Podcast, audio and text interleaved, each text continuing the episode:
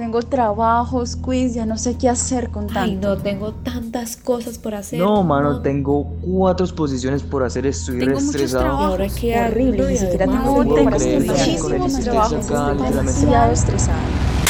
Oye, tómate un descanso, sintonízanos y escapa de todas las preocupaciones. Ey, ey, ya tenemos el plate, tenemos una página de cine en Marte. Pa' que nos apoyen, siempre van en esa página. Yo sigo rapeando la vaina es. Hoy voy a improvisar, pongo el puntico y aparte. Esta vaina para va para cine en Marte. Oye, me patrón, welcome a mi país. Improvisando de ahora es lo mejor. Oye, para cine en Marte le estamos cantándole al magnate que tiene la finca, no tiene también muchos yates. Me entiendes de pequeña la diferencia, la marcante. Y si tú viviste bien, después cine en Marte, cine Marte, cine Marte. Bienvenidos a Cinemartes al aire, más voces, más historias.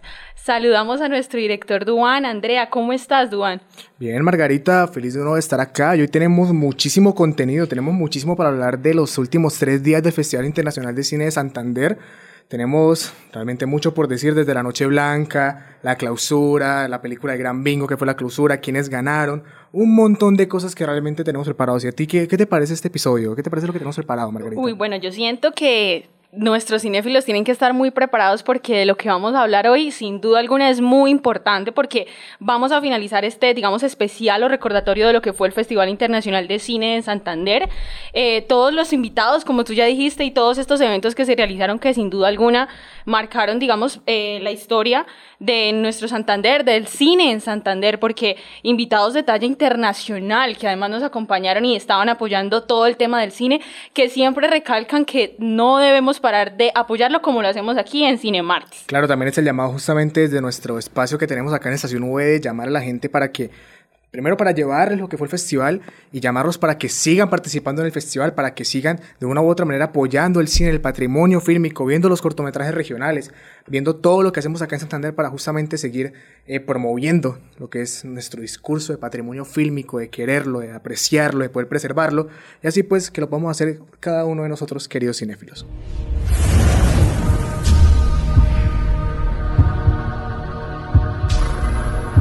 Comencemos con la banda del día.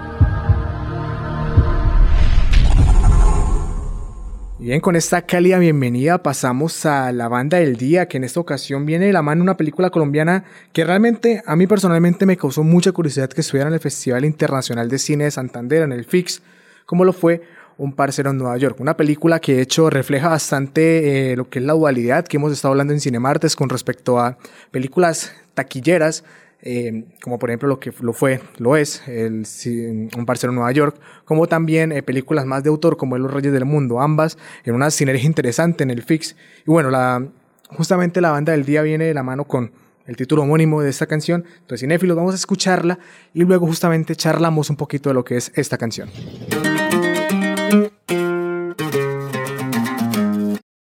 Siempre he soñado con tener para sacar a todos mis hermanos, a mi madrecita y ver sus sueños realizados, darle su casita y dignamente su mercado.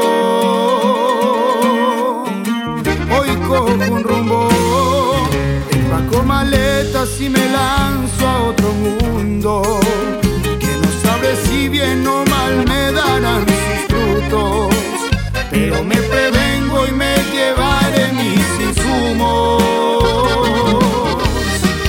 Yo me llevaría una medallita de mi virgencita para los dolores, la risa de los parceros que conmigo comieron frijoles, los consejos del viejo que me han sacado en las peores.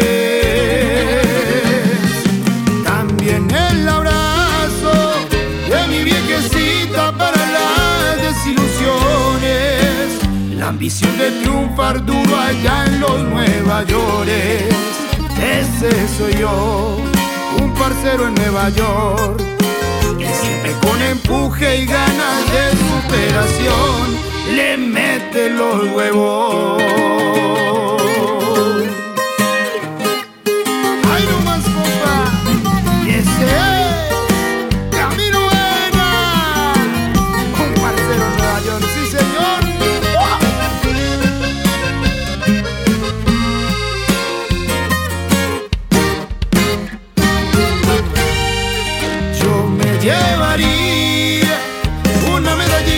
de mi virgencita para los dolores.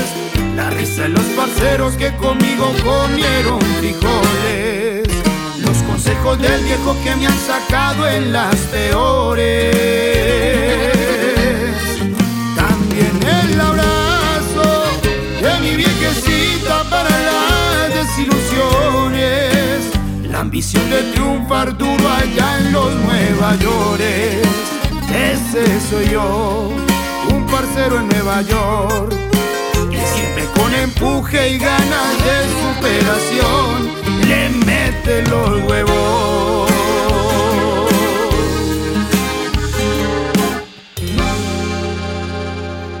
Bien, esta canción es de Camilo Baena, un realmente un, un cantautor, digamos, bastante, eh, digamos que reconocido y poco conocido. Digamos que eso a mí personalmente me pasa con los que son las canciones de un poquito de corridos, un poquito de ese folclore. Y de hecho esta canción es curioso que esté en una película eh, más tendiendo a lo colombiano, porque realmente tiene ritmos que muchas personas podrán considerar más mexicanos que otra cosa. Pero bueno, esta canción eh, relata muy bien lo que es la trama general de la película, lo que es justamente emigrar, lo que es esto, precisamente lo que quiere el personaje principal, interpretado por Carlos Hurtado, con quien también hablamos en el capítulo pasado, si recuerdan. Pero esta canción da pie a justamente reflexionar, como también lo hace la película, obviamente desde el humor, pero da pie a reflexionar de una manera muy, eh, muy, muy nostálgica o quizás muy eh, profunda de cierta manera. Si nosotros nos pensamos, a, nos ponemos a pensar en la profundidad que puede llegar a la película, podemos llegar a esa conclusión y es el hecho de que la migración realmente afecta a las personas, la migración realmente eh, es algo que es complejo. Muchas veces vemos justamente esto del sueño americano como el elixir o como lo que es la meta más grande que podemos conseguir, pero esta película realmente lo plantea justamente como algo realmente difícil, tanto desde el punto económico con respecto a empezar de cero como hasta el momento más álgido, eh, el estar precisamente solo, el sentirse triste, el estar en esa ansiedad constante, en ese sufrimiento constante por tener eh, esa, ese vacío que genera no estar cerca de los seres queridos. Entonces una canción que también justamente nos llama un poquito a la reflexión para que la tengamos en cuenta, cinéfilos agreguen en su playlist, en su Spotify y no olviden también de paso agregar a Cinemartes. Pero bueno, entonces vamos ahora con lo que es el tema de la semana. Y ahora el tema de la semana. Bueno, y después de escuchar y hablar sobre la banda del día que nos presentó Duan, ahora vamos al tema de la semana, que como ya les dijimos anteriormente, es precisamente estos últimos tres días del Festival Internacional de Cine en Santander.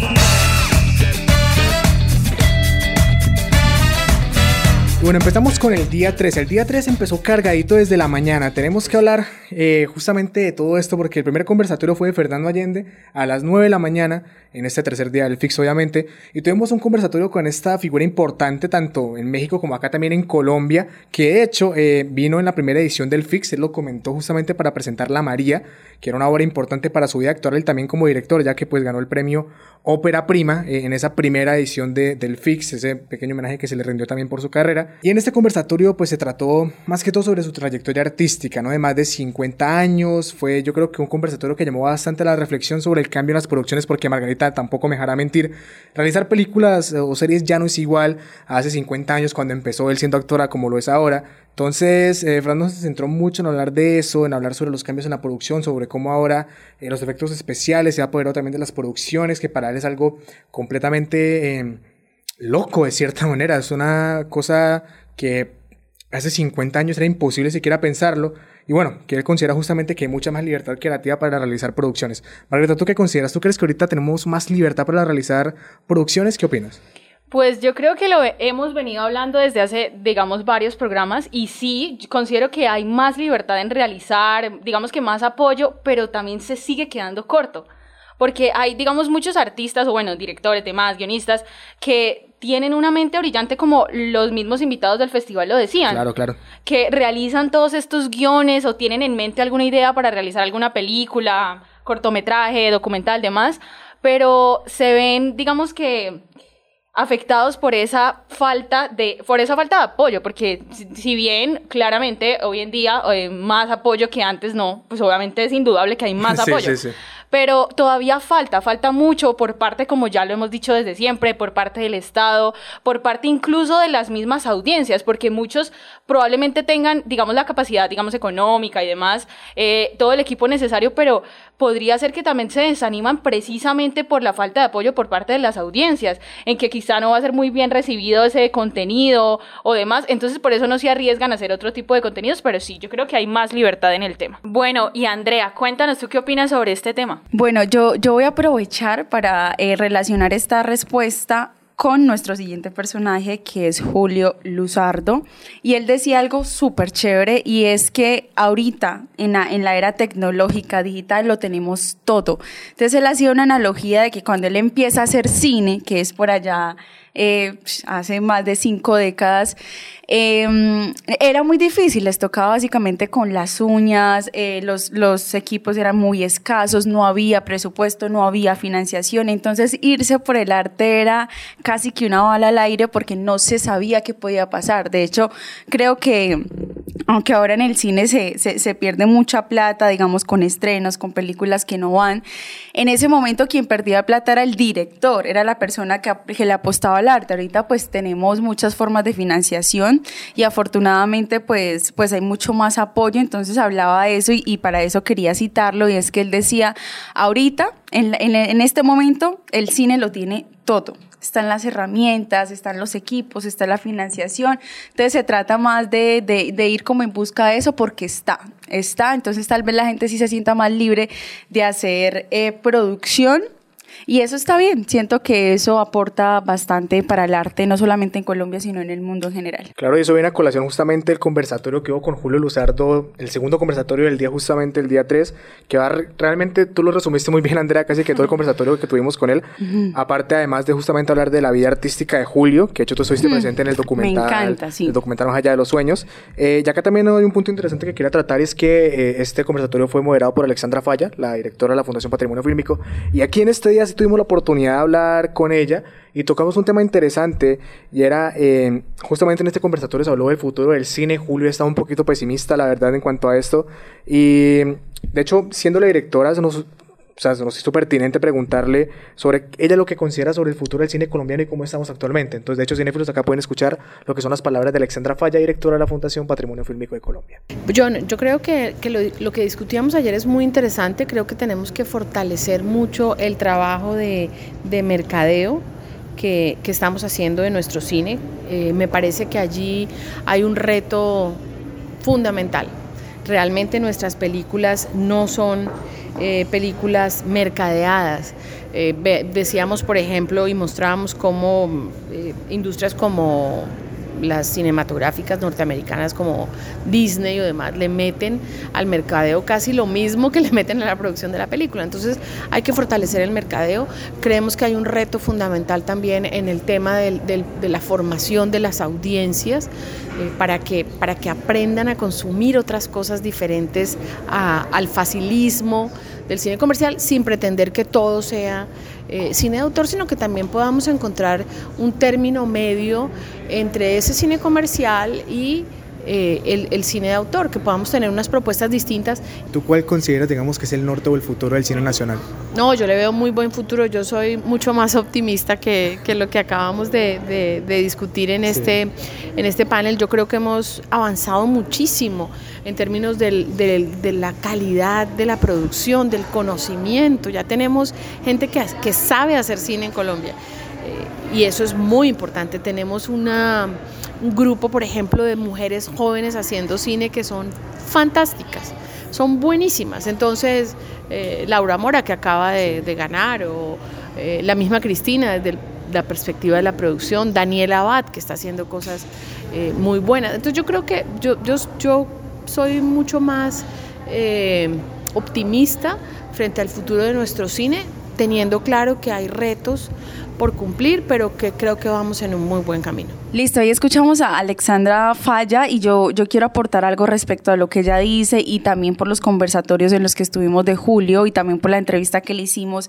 en Cinemartes que pronto la estarán viendo por redes sociales.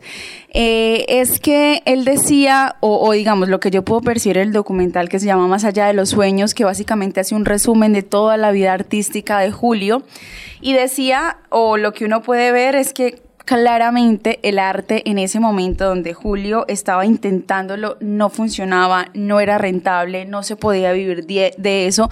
Y él contaba en esa historia que finalmente tiene que dejar su pasión, dejar de hacer cine por dedicarse a hacer publicidad, que era en ese momento más o menos lo que estaba dando. Es una historia realmente muy triste y yo entiendo esa posición como pesimista que tenga en ese momento porque no le tocó fácil, o sea, le tocó difícil, casi que él varias veces lo mencionó, él quedó en bancarrota por muchos proyectos de cine y en este momento incluso está buscando todavía así como cómo sobrevivir, por llamarlo de alguna manera, porque definitivamente esos años eh, en el cine y en el mundo artístico no, en este momento no tienen frutos para la vida de él. Y obvio, ahorita es invitado a este tipo de festivales, a este tipo de eventos que de alguna manera le re remuneran esas cosas, pero no es algo estable y es algo muy triste porque una eminencia como Julio, pues que esté pasando por esta situación, se entiende esa posición como un poco pesimista. Yo creo que Julio queda como una figura eh, importante que empieza con esos pinitos del cine, que utiliza un humor eh, bastante particular, que tal vez eso en, este, en este momento nos parezca como, bueno, ese era humor. Y re, revivimos una película en Duan, en la, en la Noche, Noche Blanca. Y bueno, pues sí notaba un poquito de risa, pero en el fondo también era como un poquito de, pues este humor está como muy rarito. Pero, pero uno entiende que son momentos, que son épocas, que son décadas distintas. Entonces sí, yo no sé, yo, yo tengo ahí una, una discusión interna porque por un lado pienso, pucha, qué triste que esto pase con una persona como él y que ahorita ni siquiera sepa mañana o en dos años con qué va a sobrevivir. Pero también digo, o sea, bueno, o sea, eso fue lo que, lo que tocó y ahorita los tiempos son diferentes y ojalá pues haya un panorama positivo para lo que se viene del cine y los directores acá en Colombia. Claro, y de hecho, Andrea, lo que tú mencionas de los festivales es muy importante porque, pues, en este día también hubo el conversatorio de cuántos festivales hay en Colombia con Juan Sebastián Rengifo, que se está dando simultáneamente al lado del otro conversatorio que estaba ahí, también de hecho que tú estuviste, que era el taller de producción audiovisual con material de archivo de la sí. Fundación Patrimonio Film, está también Alexandra Falla, está también Germán Pérez. Pero entonces, bueno, vamos a hablar un poquito de Juan Sebastián Rengifo porque fue muy interesante lo que pudimos hablar con él. Él es el director de la Asociación Nacional de Festivales de Muestras y Encuentros de Cine. Y bueno, eh, digamos que eso nos dejó datos importantes este conversatorio. Primero, que eh, existen más de 150 festivales en Colombia de cine justamente. Y segundo, eh, él hablaba justamente en esa conversación que tuvimos que hay que apoyar más esos festivales porque falta que la gente se apropie realmente de lo que son esos espacios, tanto de ir a las salas de cine como de ir justamente a lo que nosotros comentamos el capítulo pasado, Andrea, de ir a los talleres. Uh -huh. Entonces, justamente importante. Entonces, acá están un poquito las palabras que tuvo Juan Esteban Rengifo aquí para Cine Martes. Los festivales de, de cine, bueno, primero habría que decir que en Colombia existen más o menos 100 festivales y muestras de cine eh, irrigados por todo Colombia. No están exclusivamente en Bogotá, sino que en, desde ciudades pequeñas, desde municipios pequeños hasta grandes ciudades están los festivales de cine. Y lo otro que hay que decir es que en Colombia solo existen salas de cine en 55 de los 1100 municipios. Y muchas de esas salas de cine están muy centralizadas y están llegando a cierto tipo de población. Por lo tanto, los festivales de cine en muchos de los casos cubren ese, esa distancia entre la necesidad de la gente de ver cine y la posibilidad real de verla, porque no es tan fácil llegar a la sala de cine, no están tan asequibles y no están en todos los municipios. Yo no podría decir si hacen falta, si son suficientes, sino que básicamente lo que sí puedo decir es que son necesarios los festivales de cine porque nos permiten ver otro tipo de películas que no están en la oferta cotidiana ni de las salas de cine, ni siquiera de las plataformas. ¿Y tú consideras que, por ejemplo, en los festivales, como por ejemplo el de Santander, hace falta, digamos, más apoyo eh, para su realización, de pronto más apoyo de la gente, de las audiencias? Más que apoyo, hoy lo que necesita un festival como el Festival de Cine de Santander es que el público se apropie de él, que sienta que está abierto para ellos, que la sala se abre, que las películas se traen, que el equipo se, se, se pone y se apresta, un equipo grande, fuerte, para que la gente vea efectivamente esas películas. Entonces, eh, eso tiene que ver uno con lo otro. Si, si hay gente en las salas de cine, en los conversatorios, en los talleres, si hay participantes, eh, los apoyos van a llegar, porque las empresas eh, que apoyan, las entidades, el gobierno, es un poco ve eso y si ve la sala llena, el próximo año va, va a apoyar más. Bueno, y después de escuchar estas palabras y para retomar de lo que hablaba Andrea, vamos a hablar precisamente de la Noche Blanca, que fue, eh, digamos, el tercer día del festival, el jueves 28 de septiembre, precisamente en Girón. Hay que resaltar que se le hizo un homenaje precisamente a este personaje. Precisamente eh, hubo directores y bastante destacados precisamente de talla internacional, como Alexandra Falla, Juan Sebastián Aragón, Teresa Saldarriaga, que precisamente es la directora de la película Simona Maya, Camila Durán también, que es la actriz, Alejandro Gómez, que también es actor precisamente de esta película, y Diana Velázquez, que fue la guionista de esta película, que además se destacó también en el festival, ¿no? Eh, y bueno, diversos actores que sin duda alguna decían eh, en algunas de sus entrevistas que precisamente como ya lo hemos hablado, es importante que se apoye el cine colombiano, pues obviamente también el cine en general, pero el cine colombiano, el cine en Santander, y que además opinaban que este festival que se estaba realizando en Santander tenía la talla de otros festivales, incluso de talla internacional que se debía apoyar. No sé, ustedes que estuvieron precisamente en esta Noche Blanca, notaron, ¿qué notaron de la, de la participación de las personas en esta noche? Bueno, pues yo creo que la convocatoria, pues en general, eh, le, le, faltó como mucha más difusión al mensaje, sí, aunque la Noche Blanca realmente sí se sentía como un evento muy de talla internacional, tenía alfombra roja, teníamos invitados de lujo, como obviamente pues el, homen- el homenajeado que era Julio Luzardo, pero también teníamos a Juan Pablo Schuch, también teníamos a Teresa Saldiarreaga, también teníamos a a, a los protagonistas de Simona Maya, que yo, yo voy a contar acá algo que, Dios mío, qué vergüenza, pero acá los cinéfilos que, que nos escuchan, y es que yo tenía a los protagonistas de Simona Maya al lado mío y entra Juan Pablo Schuch y me entra un shock cerebral y yo digo, o sea, estoy viendo al man que he visto por series durante muchísimos años, que vimos en Pasión de Gavilanes, que hemos visto en novelas, que hemos visto en todo lado, y se me olvida el nombre de Juan Pablo Schuch. Ah, y es yo, verdad, es verdad, es verdad. y yo Me lo preguntó, ya me en acuerdo. Shock. Y yo miro al lado y a los únicos que tenía eran los protagonistas de una película y les digo, ¿cómo es que se llama él? Y ellos y me dijeron, pero o sea, después caigo en cuenta de yo estoy preguntándole a dos actorazos, a los a los protagonistas de una super película, ¿cómo se llama el otro? Fue súper chistoso, pero digamos que son gajes del oficio, cosas que uno le pasan. La verdad, cuando vi a Juan Pablo Schuch, sí quedé en shock, estaba muy nerviosa y Iván no me va a dejar mentir que, que, que hubo algo ahí medio, medio extraño, pero, pero chévere. Tenemos unas palabras también de Juan Pablo Schuch, pero eso ya es como de la parte audiovisual que estarán viendo por redes sociales. Pero hablando más un poco del homenajeado, estaba muy receptivo a las entrevistas. Ya Julio, pues es una persona que tiene dificultades de salud, que también tiene pues ya, ya una edad avanzada. Sin embargo, él estaba muy receptivo, muy atento, se sentía que era la noche de él.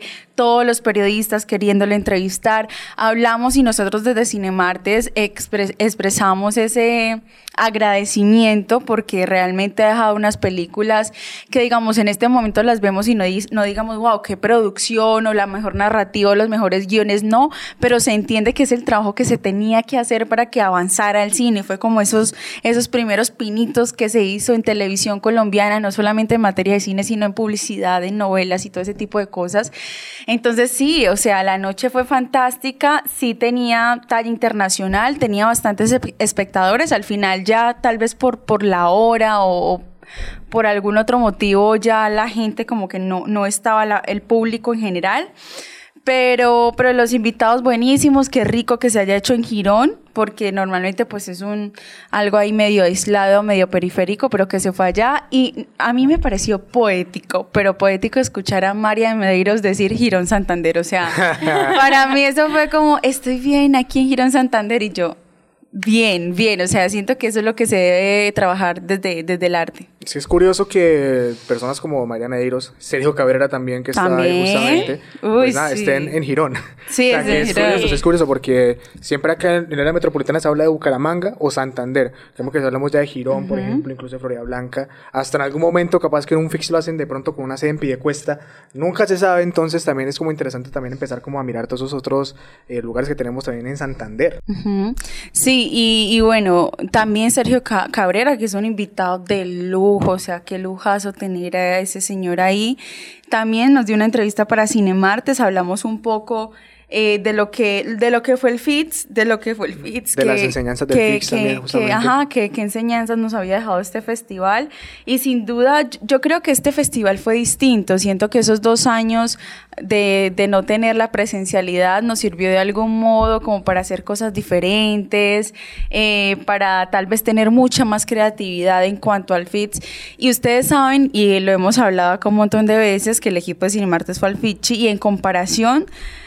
Yo le decía a Dua, creo que mi, que mi palabra favorita para decirle a Dua todos los días, así no es el Fitchi, así no es el Fitchi, pero realmente ahorita haciendo un balance de todo, sí es una estructura muy parecida y me gusta que en un departamento como Santander, que no estamos hablando de la capital, que no estamos hablando del Atlántico, sino Santander, eh, se den este tipo de espacios. Por eso no me voy a cansar de insistir que la invitación es a que, a que sigan asistiendo a estos espacios y que los aprovechen porque es que son gratis. La palabra favorita de Margarita es que es gratis, vayan.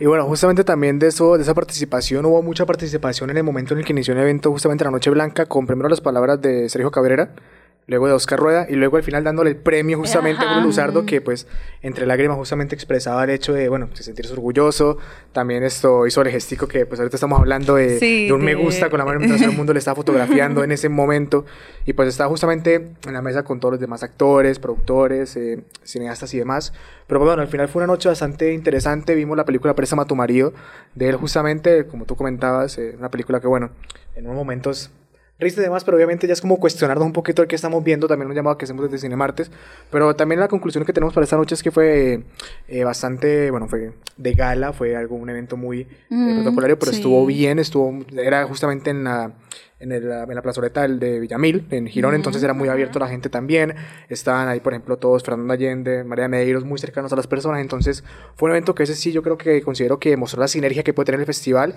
entre las grandes... eh, digamos, grandes personalidades y las personas del común que simplemente van a poder disfrutar justamente eventos como este. Exacto, y eso lo hablamos en el, en el programa pasado, y es que el, el evento no fue en un auditorio súper elegante, no, era en la calle, o sea, fue en la calle, en la calle, o sea, al lado de los vecinos, de, de un barrio, eh, no- o sea, un barrio normal, común, acá en Colombia. Y, y, pues fue, fue chévere también Alfombra Roja, que pues los vecinos ahí al lado de Juan Pablo Schuch, y eso es lo que a mí me gusta de este tipo de espacios. Y yo quería preguntarles, o bueno, sobre todo Juan, que sé que estuvo más presente, y qué, qué anécdota queda del FITS, pero algo así chistoso, como que uno diga, uy, o sea, por ejemplo, eh, la- las que contamos en el FITS, cosas como que nos encontramos a Exxon Belandia almorzando al lado de uno, o que compartimos ascensor con un ganador de un premio India Catalina y nosotros ni idea, y nosotros hablándole cuánta barbaridad, o sea, cosas así que le pueden pasar a uno en estos espacios. Y en esto voy a decir la mía, voy a decir la mía y es que fue súper chistoso porque en Simón Amaya, pues yo fui al estreno, es gratis, chicos, entrar a las, a las proyecciones era gratis y era gratis y tenía, o sea, yo estaba ahí normal, eh, Cine Colombia repartió crispetas y yo, bueno, pues qué chévere, estoy acá en la proyección gratis, me dan crispetas. Y al lado mío están unos camarógrafos, yo no sé de qué canal, pero lo cierto es que yo estoy ahí normalita viendo mi película cuando se me da por voltear atrás y veo que atrás mío está Juan Pablo Schuch con Alexandra Falla, con Teresa, la directora de la película que estaban proyectando y yo quedé paralizada. Yo estaba así como de... eh, no, aparte también estaba el mexicano. Fernando Allende. Fernando Allende, su esposa, el perrito. o sea, estaban todos ahí. Yo así de, o sea, estoy viendo una película con Juan Pablo Chuk y con Teresa y con Alexandra y con Fernando Allende. O sea, ¿en qué mundo ¿En qué multiverso eso hubiese sido posible? Entonces, aprovechen estos espacios porque a mí me pasó eso, pero a mucha gente le puede pasar cosas diferentes. Yo recuerdo que la gente que era público común y corriente estaban esperando a que salieran pues como los famosos, que salieran ahí de la misma sala de cine donde estábamos todos. Y esas cosas pues son espacios que para mí no tienen un, valor eh, físico, sino que es una experiencia que queda para toda la vida. Claro, además son memorias que marcan, ¿no? Sí. Yo me parte de la anécdota que tengo es con Carlos Hurtado y es que digamos que al inicio de ese conversatorio, bueno, primero yo estaba esperando justamente para iniciar el conversatorio, primero me equivoqué de salón porque cambiaron el salón de la mañana, lo cambiaron para por la tarde, fue otro completamente distinto. Yo ni idea, estaba perdido y estaba con un, eh, con un colega, con un periodista que casualmente pues empezamos a hablar de casualidad y todo esto y llega un momento que entra Carlos Hurtado a Nuevo Mundo y yo en un primer momento yo no lo reconocí cuando veo que el periodista que tengo al lado va y lo saluda como si nada, y yo le digo, ah, bueno, es un conocido más, y me dice, ah, pero es Carlos Hurtado. Y yo, yo, realmente por el nombre tampoco lo, tampoco lo figuré, hasta que realmente me quedé viéndolo por un momento, y dije, ay, este... es Este- verdad, este yo, lo conozco, yo lo yo lo conozco. Y eso fue lo que pasó. Y luego cuando subimos al, al salón que era, eh, antes de iniciar el conversatorio, él llegó y de hecho fue algo que me pareció muy bueno y es que en los conversatorios tanto Carlos Hurtado como Fernando Allende fueron de las personas más cercanas a quienes Sí. estábamos ahí y pues de hecho Fernando Allende también otra pequeña anécdota de rapidez era, de hecho nunca se sentó, estuvo muy del lado de nosotros, nos preguntaba constantemente Uy, cosas. yo tengo una, intentaba- una, ya me acordé de otra anécdota de Duan. Siga, eh, siga. intenta- intentaba justamente esto hablar con las demás personas y aparte con Carlos Hurtado fue exactamente igual. Él llegó, como vio que había poca gente todavía, entonces estuvo charlando un poco con nosotros, preguntándonos qué, qué hacíamos, qué eran nuestros intereses y demás. Entonces creo que son como las anécdotas que yo podría enmarcar acá.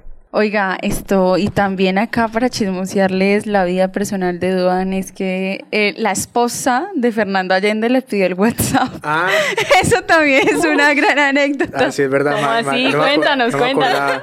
María Allende estábamos, estaba yo tomando las fotografías para Cinemartes justamente.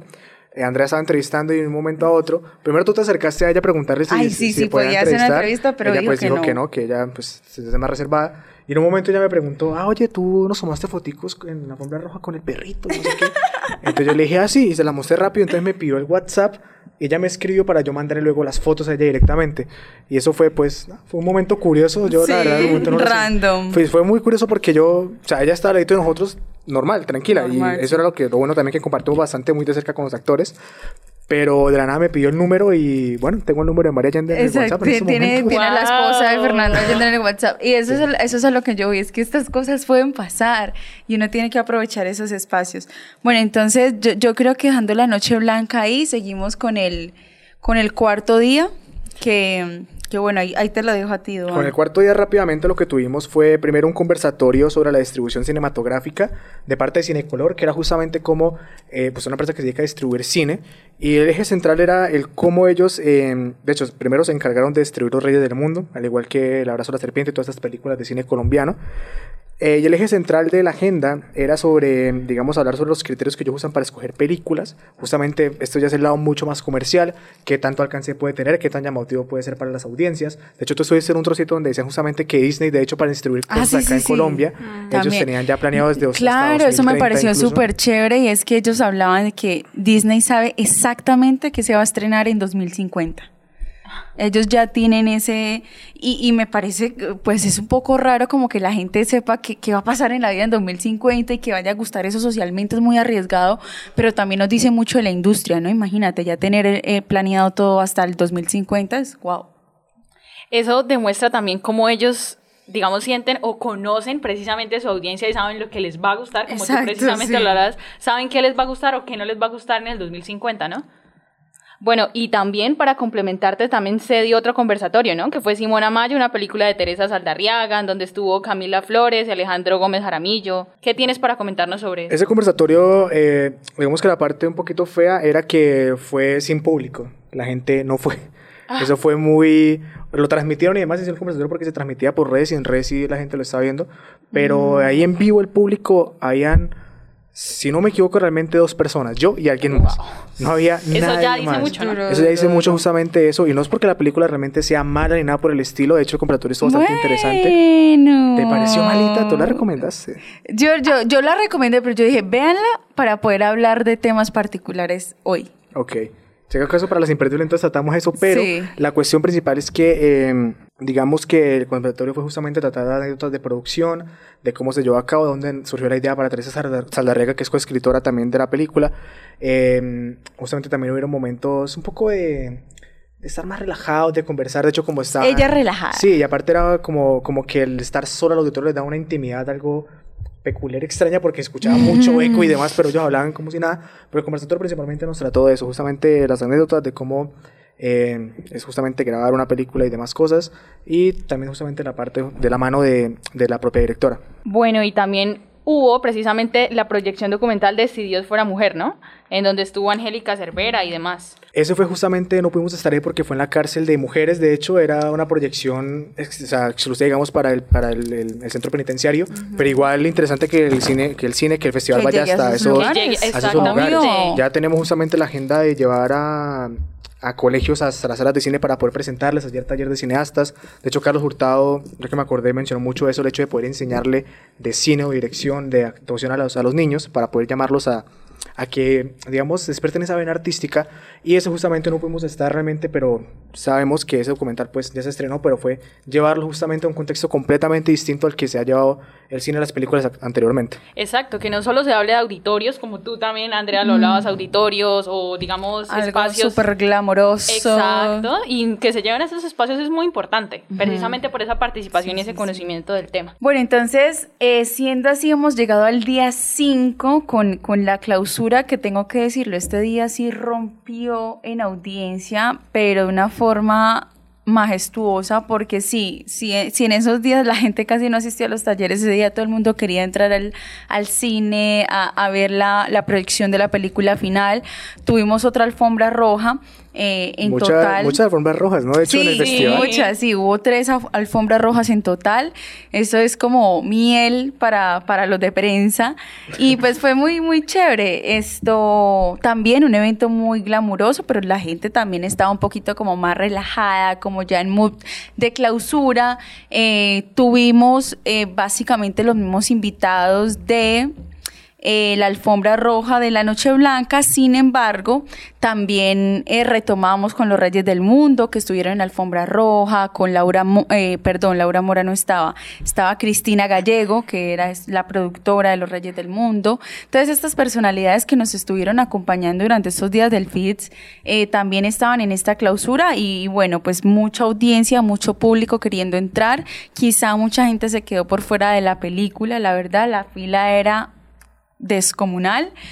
Y, y bueno, yo, yo nombraría esto como un éxito, un éxito parcial de lo que fue el FITS con esta clausura. Ok, y aparte también, aparte también hay que resaltar justamente que la película fue el Gran Bingo, ¿no? Ajá, que también fue premier, premier nacional. Justamente vas a decirnos algo justamente la película, Margarita. No, eh, eso Eh, te creas el dato que listo, pero sí fue una película que precisamente fue Premier Nacional también para cerrar el festival. Tenemos como eh, película de apertura, Los Reyes del Mundo, película de cierre, El Gran Bingo. Y luego después de, antes, perdón, de la película, vino lo que fue las premiaciones de lo que fue el festival, ¿no? Ya dentro de la propia sala de cine. Y para hablar de estas premiaciones, podemos hablar de la categoría Mejor Cortometraje Region- Regional como Gary, de Raúl Gutiérrez. De hecho, con Raúl Gutiérrez hablamos en el segundo día del festival, él era un asistente del conversatorio de los Reyes del Mundo. Yo lo reconocí porque realmente yo sigo un poquito bastante lo que él hace porque él hizo de hecho una serie en un barrio que queda al lado de mi casa, él hizo la serie La Cumbre, la estrenó en la UNAP, también estuve allá.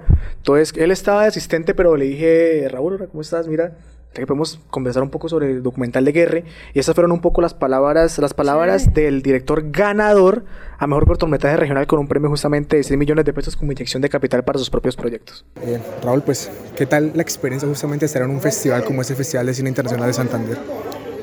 Pues la verdad muy contento, ¿no? Porque es un festival de nuestra tierra y pues qué mejor que participar en, en- en algo que nos pertenece. Sí, somos realizadores santanderianos y entre todos estamos haciendo esfuerzos grandes por sacar adelante eh, el sector audiovisual. Entonces, qué chévere poder ser parte de esta edición del festival, qué chévere poder estar acá con Gary.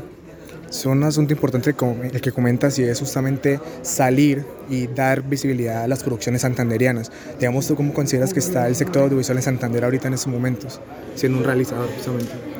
Pues bueno, yo creo que somos muchos los que estamos tratando de realizar, de sacar obras adelante con mucho esfuerzo, en muchas ocasiones con las uñas y sobre todo con mucha pasión. Eh, pues yo creo que este festival es también una muestra de ello, de gente que se ha consagrado eh, desde el amor hacia el cine. Y, y, bueno, pues de todas formas yo creo que el sector ha ido creciendo, se ha venido organizando, creo que cada vez sacamos mejores producciones entre todos y lo ideal es, es seguir poniendo a Santander y a Bucaramanga en el mapa internacional del, del cine. Y por ejemplo, hablando un poquito de Guerri, justamente cómo fue el proceso, digamos, para conseguir eh, de pronto la financiación, para poder dar con el casting, que también de hecho repite, si no me equivoco, el King Rojas, que es parte de la cumbre, si no estoy mal. Entonces, ¿cómo fue todo ese proceso? ¿Cómo nos puedes comentar? Bueno, el casting de Gary se da a partir de una gran amistad que tengo con, con el actor principal, que es Nelson Barón Ramírez, a quien le dicen Gary. A partir de él, eh, pues empiezo a conocer a algunas otras personas del, del, barrio La Cumbre y poco a poco vamos integrando un equipo de actores jóvenes que son eh, miembros de la misma comunidad del barrio. Eh, y todo esto se da pues a partir de un, de un casting que hacemos en el año 2018, donde conozco a Gary precisamente eh, para lo cual íbamos a grabar una, una, miniserie de televisión pública para el canal TRO. Entonces lo conozco haciendo este casting. De ahí en adelante, pues ya nuestra amistad es la que eh, con el paso del tiempo y de los meses, eh, digamos que mantenemos el contacto y, y, poco a poco empiezo como a, a, a, conocer un poco más del mundo de él, de quienes lo rodean, de estos amigos eh, pues del mismo barrio y así se conforma el casting. Yo creo que ese proceso que narras es bastante similar al de, pues, Laura Mora, digamos, con actores un poquito naturales y demás. Entonces, digamos, tú, por ejemplo, ahorita en el conversatorio justamente hablabas de eso, el término de rodaje, cómo se prepararon. Entonces, ¿cómo fue, digamos, esa preparación también para el casting, teniendo en cuenta ese factor? Como la preproducción justamente de Gary. Eh, para el cortometraje de Gary tuvimos una preproducción por ahí de dos semanas. En esas dos semanas tuvimos bastantes ensayos actorales con los chicos. Eh, y sí, pues el proceso de preparar actores no profesionales es bien exigente, riguroso. Eh, tiene uno que ser bastante dedicado y estar pendiente de ellos porque, pues perdón por decirlo así, ¿no? Pero es como si uno trabajara con niños a veces. Sí, de pronto claro, yo... Son inexpertos. Sí, y sobre todo porque no tienen la disciplina de un actor profesional.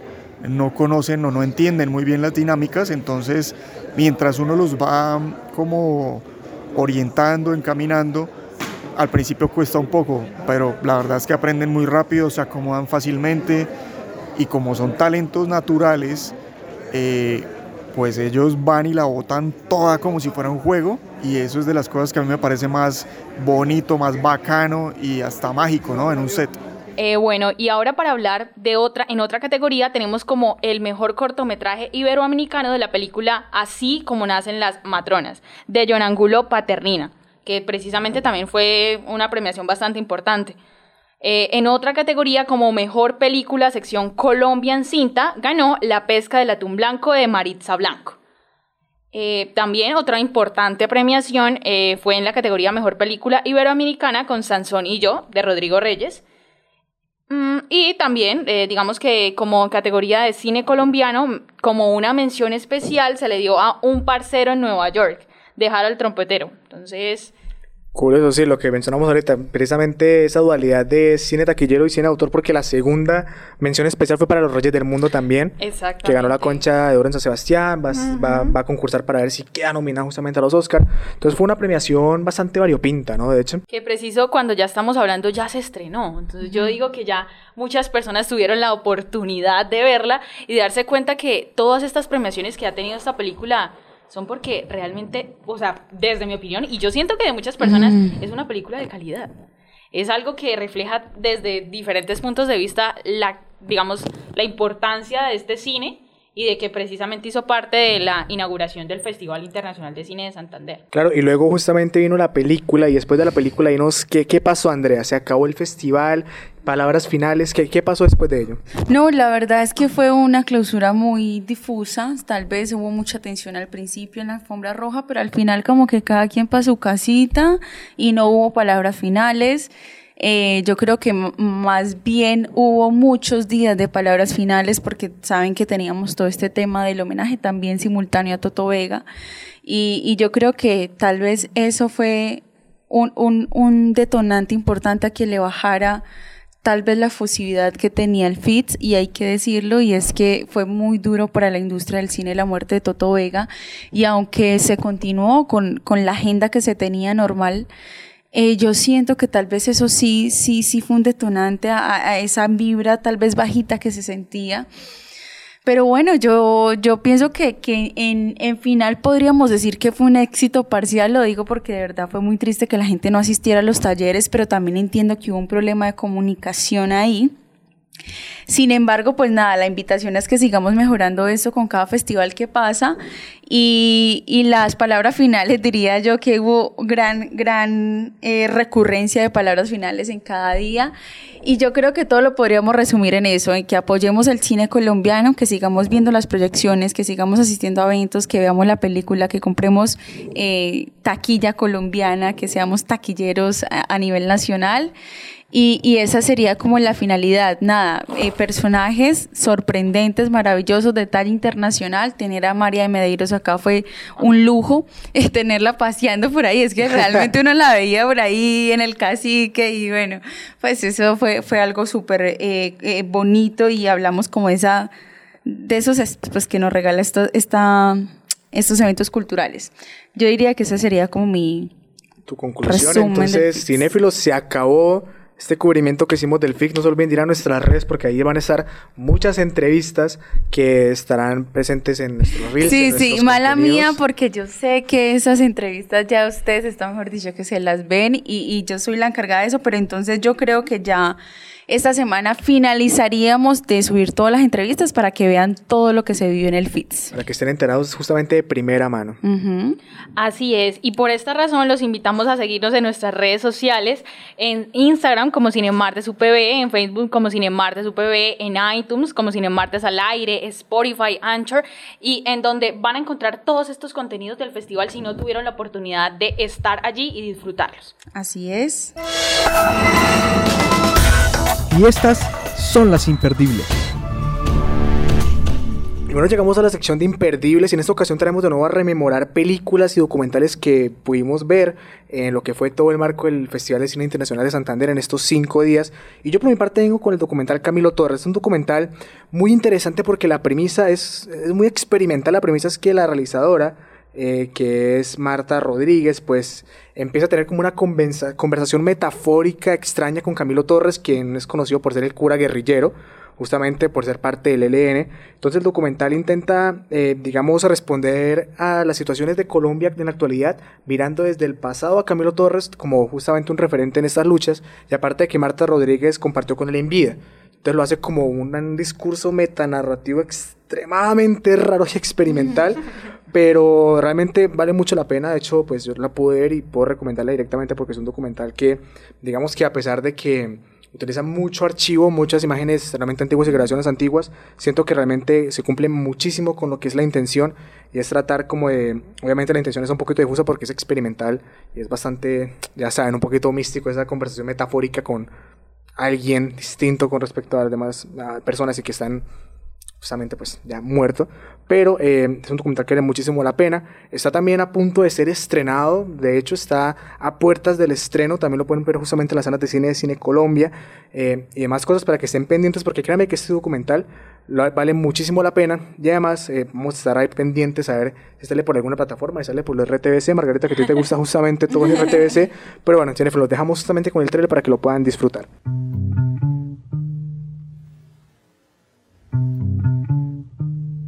Por qué volvió. Que no lo dejen paz.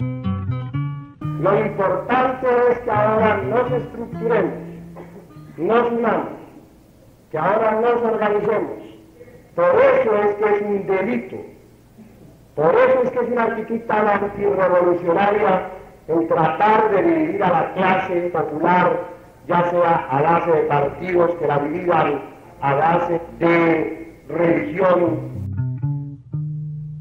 yo estoy dispuesto a seguir con la revolución hasta las últimas consecuencias.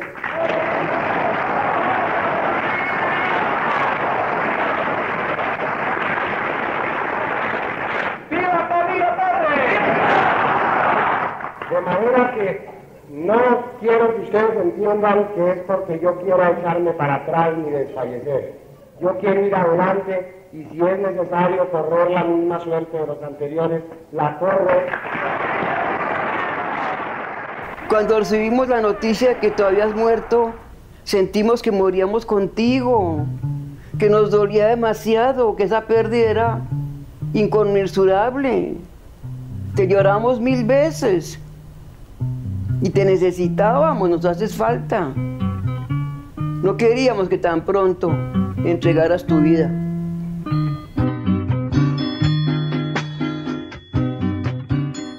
Bueno, yo vengo a recomendar, eh, yo, yo sí me siento especialmente relacionada con, con, esta, con este documental, es una película documental. Y, si hay cinéfilos por acá en el medio que son comunicadores o periodistas me entenderán y es que estamos hablando del fotoperiodista Jesús Abad Colorado, quien dedica su vida a, registrar la guerra, a todos los años que vivimos en guerra, conflicto armado y demás. Entonces esta película nos narra una historia y se llama precisamente El Testigo porque está hablando de su, bueno, de su trabajo como fotoperiodista, pero entonces eh, hace una como una simbiosis más o menos de lo que él tuvo que vivir, de lo que tuvo que ser testigo para poder tomar esas fotos, porque las fotos que ustedes ven de Jesús Abad, que son impresionantes, no surgieron porque sí, no son montadas, no es como que vamos a hacer este escenario, no, es la vida real, es la guerra que se vivió acá en Colombia, entonces más o menos eh, se trata la película documental sobre todos los años que él registró y lo que tuvo que ser testigo de episodios tal vez un poco tristes, dramáticos, que tuvo que pasar para llegar a tomar esa foto perfecta que nosotros vemos en, en informes, en las noticias, etcétera, pero que, que, decir, hombre, tomar esa foto debe ser duro y tener que, tener que saber que me voy de ahí y que qué va a pasar con el territorio, en un montón de cosas que ocurren eh, dentro del ejercicio periodístico, en este caso eh, por medio de la fotografía que me parece bien interesante. El, el, documental está en Netflix siendo un éxito total, entonces los invito para que vayan a verlo, nos comenten en las redes sociales qué tal les pareció y acá les dejo el tráiler para que se animen a verlo. La historia de Caín y Abel. Un hermano que mata a. Otro hermano.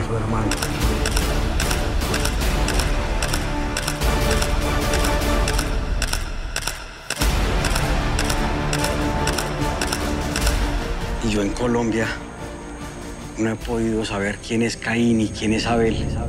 Con cada tragedia yo de alguna manera me sentía morir. Mucha atención a la guerrilla, se toma la población de Granada en Antioquia. Y todos venían aquí jalando una bandera del movimiento de Red de Paz.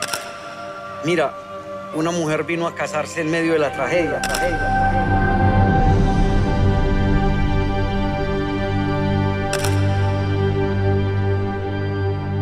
Sé que perdonar es difícil, pero es necesario para reconciliarnos. Y si uno se propone, es capaz de perdonar. Que no es fácil, pero no es capaz de perdonar. Cada colombiano tiene una historia que contar. Solo le pido a Dios que la guerra no me sea indiferente. Es un monstruo grande y pisa fuerte toda la pobre inocencia de la gente.